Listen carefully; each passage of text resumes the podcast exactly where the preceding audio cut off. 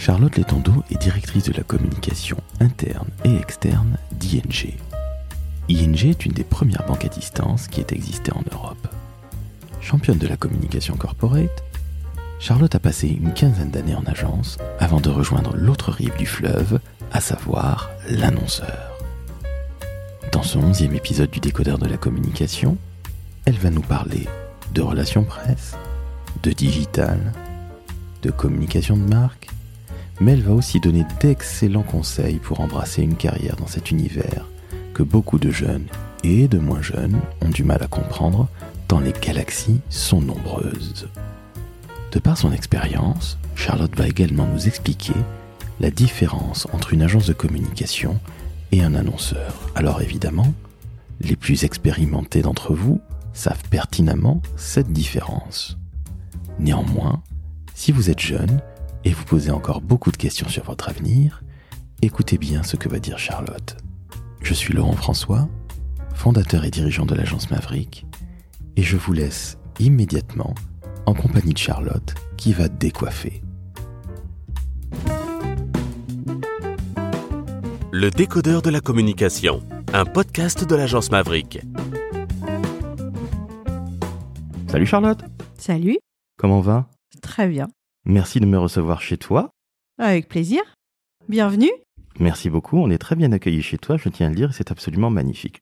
Charlotte, est-ce que tu peux te présenter s'il te plaît? Oui, bien sûr, je m'appelle Charlotte Létondo, j'ai 38 ans et je suis la directrice de la communication interne et externe chez ING en France. Alors l'ING, c'est une banque. Ouais, on est une, on- en fait, on a deux activités, une banque en ligne pour les particuliers, toi et moi, et on a une banque pour les grandes entreprises. Pour les professionnels donc. Non, pas les professionnels type artisans ou coiffeurs, vraiment pour euh, le CAC 40 et euh, les très très grosses entreprises, ouais, ouais, à qui on prête, euh, à qui on prête de l'argent. Alors ça c'est moins connu parce qu'on connaît tous la banque ING qui est la première banque où il n'y avait pas de conseiller physique, c'est-à-dire euh, il n'y avait La pas de- première de, banque à hein. distance à l'époque, qui s'est lancée il y a 20 ans. C'était pas encore en ligne, c'était à distance. Fallait ça appeler au téléphone. ING Direct. Charlotte, tu es donc la directrice de la communication interne et externe. C'est Oui. ce que j'ai vu sur ton profil LinkedIn. Oui. Est-ce que tu peux en dire un petit peu plus sur ce que c'est? Parce que est-ce qu'il y a du marketing B2C Est-ce qu'il y a du B2B Parce que Oui. tu as un parcours plutôt corporate, donc tu vas nous expliquer ça à terme. Mais peux-tu nous dire ce que tu fais au quotidien? Bien sûr. Alors moi, euh, donc je fais partie du département marque et communication. Et donc dans ce département, il y a trois équipes. Il y a une équipe qui gère la communication client. Donc c'est principalement les mails qu'on envoie à nos clients euh, pour euh, euh, leur proposer des offres ou pour des affaires réglementaires ou parce qu'on a besoin voilà de- de- d'éléments. Mais donc ça c'est une équipe à part entière. Il y a une équipe marque pub et médias qui gère donc bah, la publicité, le plan média et euh, tout ce qui est euh, euh, acquisition de trafic, donc affiliation, euh, SEO, euh, donc euh, tout ce qui est euh, optimisation digitale et, euh, et comment utiliser les canaux digitaux pour faire venir les gens sur le sur le sur notre site et les intéresser à nos produits et mon équipe. Et en fait, mon équipe, on est plus, euh, on s'occupe plus de l'entreprise, moins de la marque. Comme tu l'as dit, moi, je viens du corporate. Donc moi, en fait, dans mon scope, j'ai donc la communication interne, donc à destination des collaborateurs pour euh, m'assurer bah, qu'ils comprennent la stratégie, qu'ils soient contents, euh, qu'ils soient euh, nous ce qu'on appelle engagés avec euh, avec euh, avec ING, qu'ils soient euh, fiers de travailler pour nous. Euh, et euh, la communication externe. Et donc par là moi j'ai dans mon scope euh, les relations avec la presse et les médias euh, les réseaux sociaux corporate donc le LinkedIn et le Twitter.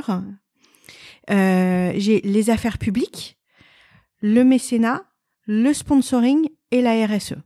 Euh, Multicasquette. Voilà, très, euh, ouais, ouais, très, euh, très multicasquette. Alors je vais te poser une première question parce que je, je m'interrogeais l'autre jour. Ce terme affaires publiques, je n'ai jamais compris ce que ça voulait dire. Bah, en fait, les affaires publiques, c'est euh, euh, ce qui concerne les relations avec euh, avec euh, les instances gouvernementales au sens large.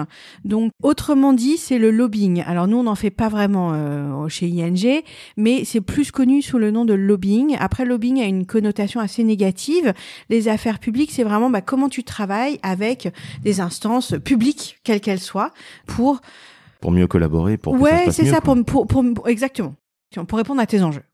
Dans tout ce que tu viens de nous dire, parce que tu es vraiment multicasquette, hein, euh, l'interne, euh, l'externe, ouais. l'externe, c'est vraiment euh, la balance, le balance est, plutôt bien fait ou tu as une grosse partie non, alors tout, on fait pas tout, tout n'est pas au même niveau. Euh, alors l'interne, c'est, euh, c'est, euh, je dirais, c'est quand même 50% sur l'interne et l'externe.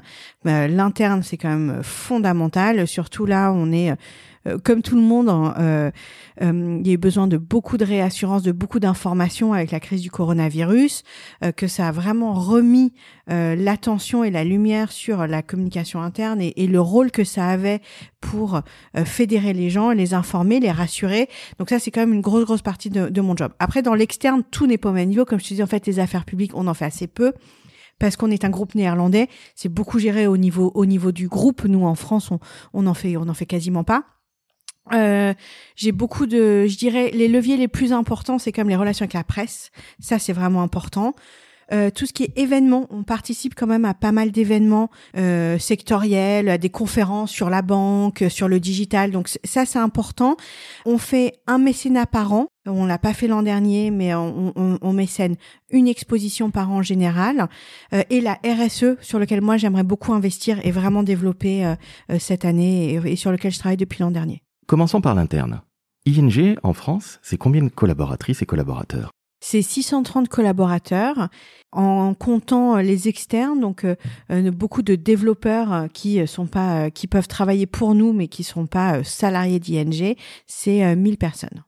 Les développeurs, ce sont des gens qui vont aller chercher des clients? Qui, ben non, qui développent le code, qui développent informatiquement les solutions de la banque. Pardon, excuse-moi, j'avais vu développeur en termes bizdev. entendu. Ah non, alors justement, les profils, c'est quoi dans tes 630 collaborateurs? Eh ben, je dirais qu'il y a à peu près euh, une centaine de personnes euh, donc dans notre division euh, banque de financement et d'investissement. Donc, donc comme je disais, qui prêtent aux très grosses entreprises. Il y a à peu près, ouais, je pense.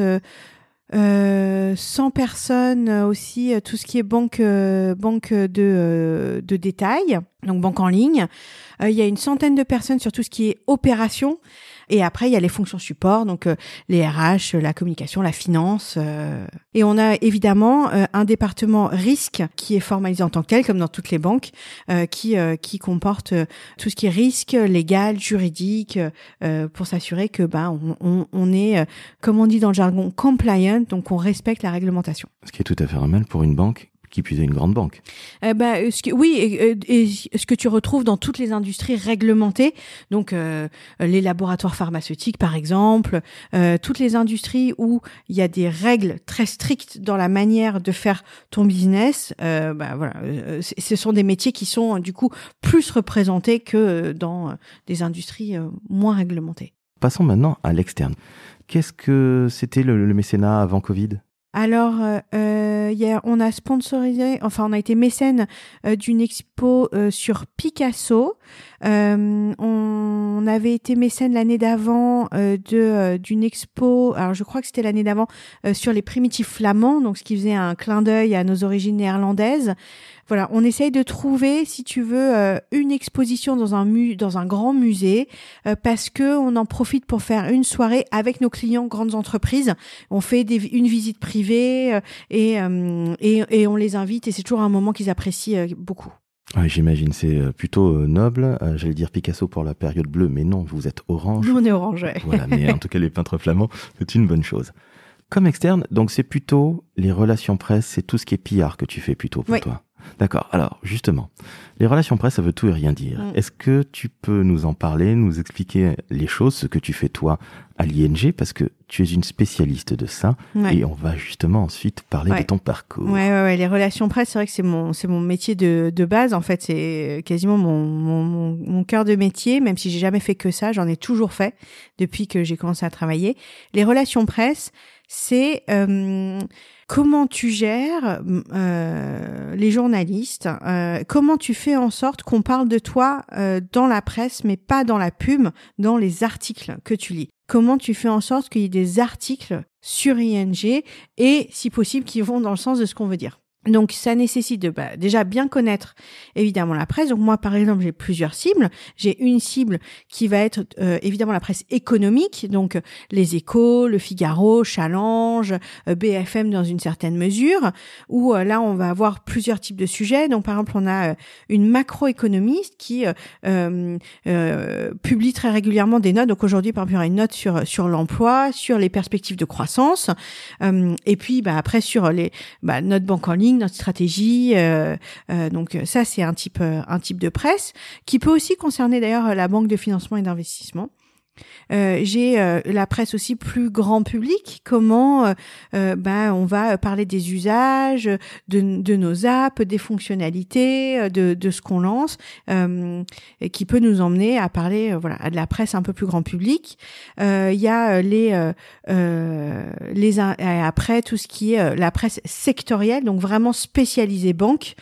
évidemment qu'il faut pas oublier parce que souvent c'est par eux que ça commence quoi. Bien, écoute, merci beaucoup pour euh, cet inventaire, non pas à l'après-vert, mais qui est absolument passionnant. Donc là, euh, chères auditrices et chers auditeurs, vous venez de prendre un cours par le, la professeure Letondo. merci, Madame Charlotte. Passons maintenant à ton parcours, Charlotte. Tu as travaillé une quinzaine d'années en agence. Ouais. Ça fait trois ans que tu as rejoint l'annonceur. Tu es maintenant à l'ING. Comment tu es rentré en agence? Par hasard? Complètement par hasard comme souvent. Euh, J'étais en école, il fallait qu'on trouve un stage. Euh, moi, j'avais envie de partir à l'étranger, donc j'avais postulé et j'étais prise chez Dupont de Nemours euh, en Belgique ou au Luxembourg, je sais plus. Et en fait, je ne sais pas pour quelle raison, euh, j'avais négocié un stage de trois mois et pas six mois, je sais pas pourquoi. Et en fait, ils m'ont rappelé, ils m'ont dit non, mais finalement, on préfère un stagiaire de six mois. Donc, je me suis retrouvée euh, sans rien. Donc j'ai envoyé des candidatures euh, un peu en catastrophe et j'ai été rappelée par une agence du groupe Avas. Je suis allée passer un entretien et en fait c'est super bien passé et j'ai commencé là-bas euh, trois semaines plus tard. Et alors euh, c'était, écoute, c'était assez rigolo. C'était une agence qui n'existe plus aujourd'hui, qui était dédiée à Peugeot. Euh, à l'époque, Peugeot avait l'intégralité de son budget publicité dans le monde chez Avas. Donc, nous, on était en lien avec les pays.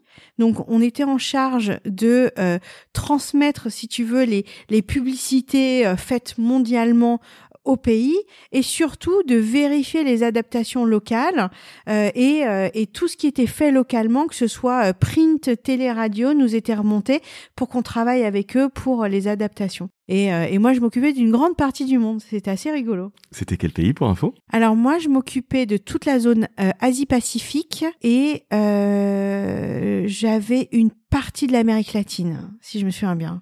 Ok, une belle première expérience. Et puis ensuite, tu as évolué un petit peu. Tu es passé dans un autre grand groupe de publicité, si je ne dis pas de bêtises. Oui, alors après, euh, donc j'ai fait trois stages. En fait, je me suis rendu compte euh, lors de ce premier stage que j'ai adoré le travail en agence. Donc euh, après, je n'ai plus cherché chez l'annonceur. Euh, j'ai fait mon deuxième stage dans une agence de PR à Londres, qui a été un peu compliqué parce que c'est vrai que je me suis retrouvée à faire vraiment des pillards euh, purs et durs, euh, très produits, euh, à aller vendre mes, des, des shampoings à la rose dans des festivals, dans la presse régionale anglaise. Euh, c'était c'était un peu un peu dur. Euh, du coup, je suis rentrée, je me suis dit ok, donc j'adore mon métier, mais je veux pas faire que ça. Et quand j'étais en, en, école, j'avais un de mes professeurs que j'aimais particulièrement, qui était président d'une agence, et du coup, j'ai décidé de postuler dans cette agence en premier, et du coup, je n'ai postulé que là-bas. Justement, tu as fait quelle école Commerce ou com? Non, moi j'ai fait une école de communication. Celsa? Ouais, j'ai fait le Celsa. Et du coup, dès le départ, euh, j'ai euh, j'ai commencé à construire mon réseau. Et d'ailleurs, comme je sais qu'il y a beaucoup d'étudiants euh, qui écoutent ce podcast, c'est vraiment un conseil que je pourrais donner, c'est de, de, commencer à, à, construire son réseau dès la première expérience. Tout, tout compte. Les relations presse, je crois que finalement c'est un peu ton kiff personnel. C'est ce que tu maîtrises le mieux ou pas? En partie, ouais. Alors aujourd'hui, j'en fais plus trop opérationnellement. Maintenant, c'est vrai que j'ai une agence qui qui euh, euh, qui s'occupe beaucoup de la en fait euh, de, la relation avec les journalistes, même si je pense que c'est important de continuer euh, à euh, évidemment à garder le à garder le lien. en tout cas, je pense que c'est une composante clé euh, quand on veut faire, euh, quand on ne fait pas de la publicité. Euh, aujourd'hui, je pense qu'il y a vraiment deux choses qui sont très importantes à maîtriser si on veut grandir dans ce milieu. C'est les relations presse, parce qu'en fait, ça donne accès aux porte-parole. Que en fait, avec les relations presse, bah, tu questionnes vite les messages. Donc assez vite, bah, comme tu es en charge de faire passer le message, bah, tu peux le questionner. Alors, je dis pas que tu as évidemment la main sur la stratégie, mais du coup, ça te donne une très bonne compréhension de la strate, un accès à des porte-paroles que sinon, bah, auxquels t'as pas accès. Ça te fait vivre des moments avec les porte-paroles. Moi, dans mon ancienne boîte, si tu veux, je me suis retrouvée à médiatraîner, donc à préparer pour une interview la présidente et donc à lui donner des conseils, à l'entendre euh, dans des, tu vois, à se préparer. Donc et, euh, et en fait, ça, ça, ça, te permet de créer un lien avec le top management qui, qui est assez unique. Ça, c'est un vrai accélérateur euh, de carrière, je pense. Et la deuxième composante aujourd'hui qui est essentielle, c'est le digital. Alors dans le digital, évidemment, il y a mille mille choses. Euh, moi, euh, en fait, j'ai commencé, bah, comme j'ai commencé par les relations presse, si tu veux, quand j'ai commencé, en fait, il n'y avait pas les réseaux sociaux. C'était l'époque des premiers blogs. Donc on se demandait à ce moment-là ce que c'était qu'un blogueur. Est-ce qu'il fallait le traiter comme un journaliste? Est-ce qu'il fallait pas le traiter comme un journaliste? Quelles étaient la différence? Est-ce qu'il fallait les inviter aux mêmes événements? Est-ce qu'il fallait faire des événements séparés?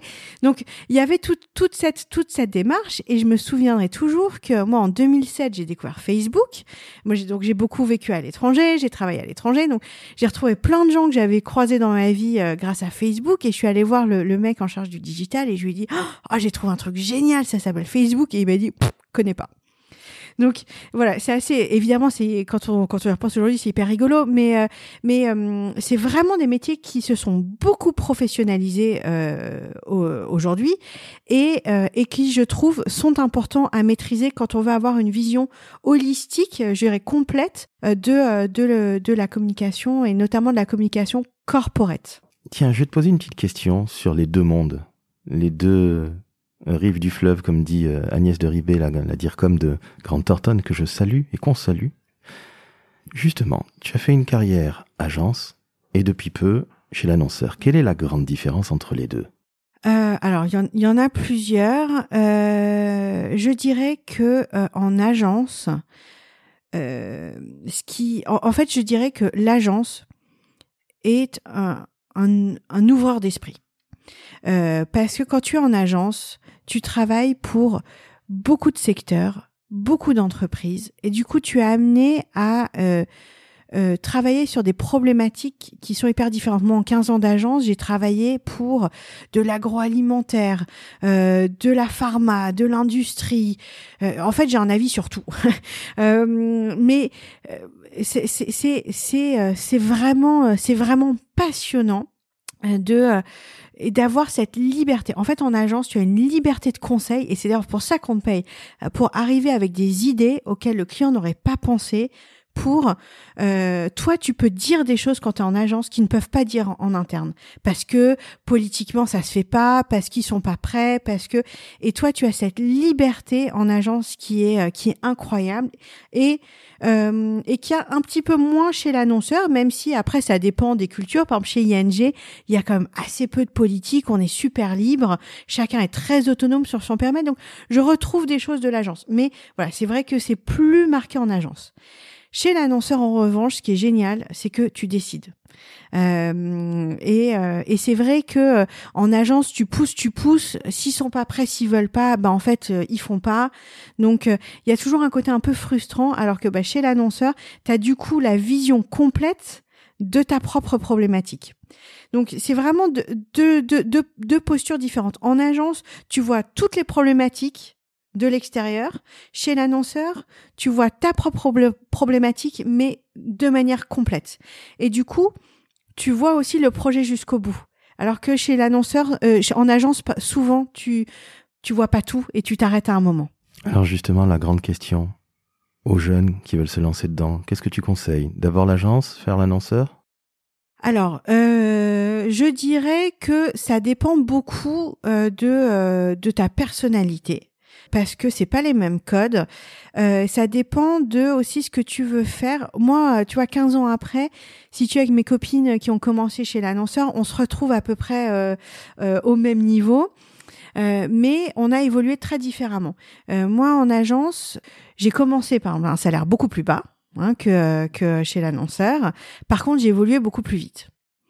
Euh, et j'ai évolué en termes de salaire, en termes de grade, en termes de responsabilité, beaucoup plus vite que euh, mes, euh, mes copines chez l'annonceur. Même si, comme je te dis, aujourd'hui, on se retrouve plus ou moins à peu près à des niveaux équivalents. Du coup, chez l'annonce, enfin en agence pour, mais mais bon parce que moi j'aime ça, j'ai toujours adoré bosser, je suis toujours donné à fond. moi, on me donnait un nouveau dossier, j'étais toujours hyper contente. Du coup, j'ai toujours beaucoup bossé. Euh, ça, c'est vrai. J'ai toujours fait euh, bah, beaucoup de nocturnes, euh, mais en fait, ça m'a jamais pesé parce que j'adore ce que je fais, parce que en fait, ça crée des liens complètement incroyables avec les équipes, parce que j'étais dans des équipes où tout le monde se donnait à fond et enfin voilà, ça m'a jamais pesé. Mais c'est vrai que la contrepartie, c'est que j'ai bossé comme une ouf. Euh, chez euh, voilà.